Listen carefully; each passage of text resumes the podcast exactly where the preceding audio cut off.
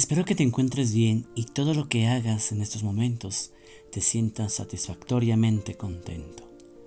¿Recuerdas cuando de niños siempre jugábamos y decíamos cosas hermosas a los adultos? ¿Recuerdas cuando de niños sentíamos ese amor de padres y la manera que lo expresaban eran completamente pacífica o mejor aún? ¿Recuerdas cuando de niños sentíamos las emociones de nuestros padres al verlos felices? O también por lo menos tristes. Todo eso es maravilloso, ya que tienes esa sintonía como te lo he mencionado en mi anterior podcast, que entiendes, sientes y emites las emociones que las personas encuentran conectadas hacia ti. La empatía, la hermosa empatía que así como es de bella, también es de poco dolor, pero para las personas que no la sienten o no han sentido desde su nacimiento. ¿Con qué quiero decir a esta referencia? Mira, de niños todos siempre inocentes, estamos en cualquier momento sonriendo o emitiendo alguna alegría a nuestro alrededor.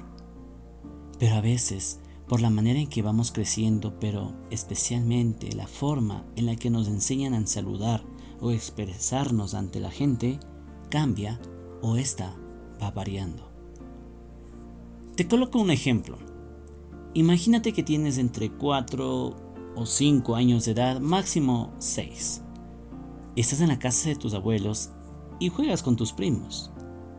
Al momento de despedirse todos para retirarse de la casa, tú te vas sin problema alguno.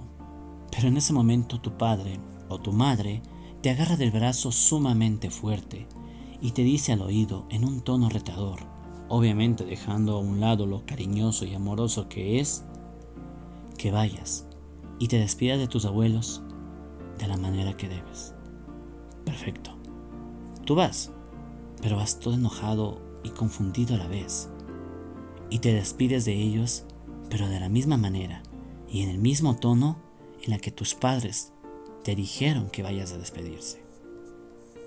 Eso automáticamente a tus abuelos los sorprende, que un niño tan humilde amoroso y empático reaccione de esta forma y se exprese de mala manera. Es en esos momentos cuando tus padres te reprenden y te comienzan a decir cosas que no deben y la sintonía que tienes con ellos empieza a disminuir. Esto se llama la presencia, o como yo lo sé llamar, la presencia de una ausencia que es prolongada.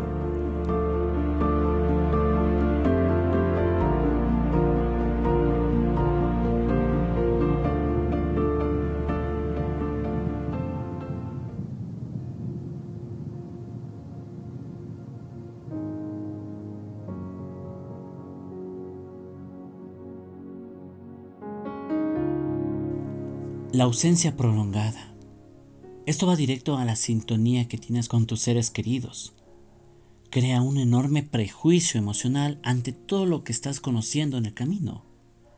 Cuando las emociones van cambiando y esas mismas personas van creando sus propios prejuicios, tú empiezas a disminuir tu empatía con ellos y comienzas a aislarte de todos por completo.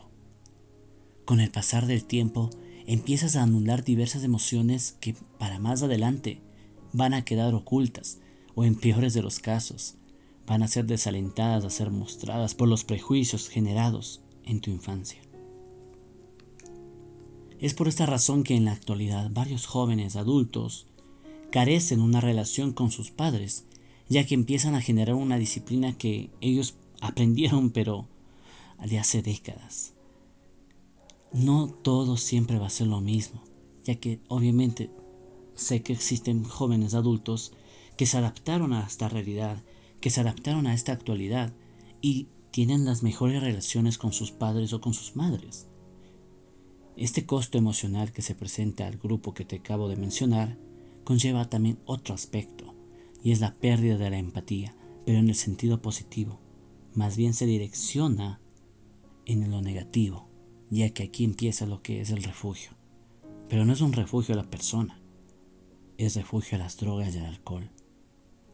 Esta carencia o pérdida de la sintonía se hace igual presente en los niños y adultos que no tuvieron una infancia bonita, sino que pasaron de familia en familia, para ser cuidados.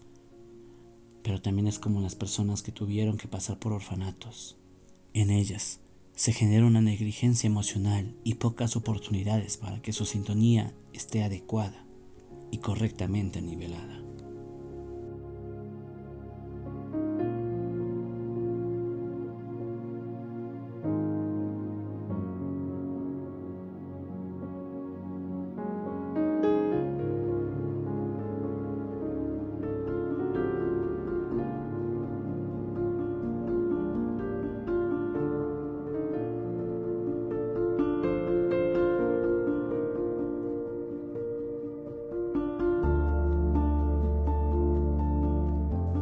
La negligencia emocional que se hace presente hace entorpecer a la empatía y esto produce un resultado paradójico que a partir de eso empieza el abuso emocional intenso, lo cual también es sostenido.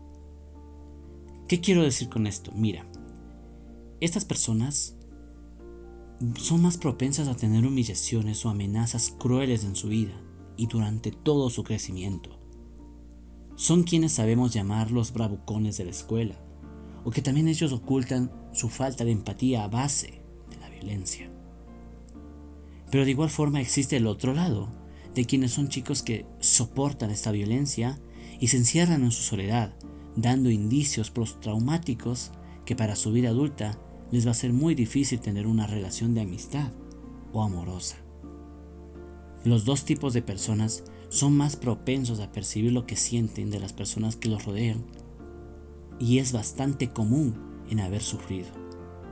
Esto lo admiten públicamente de alguna manera, ya que esto es un detonante emocional en su infancia.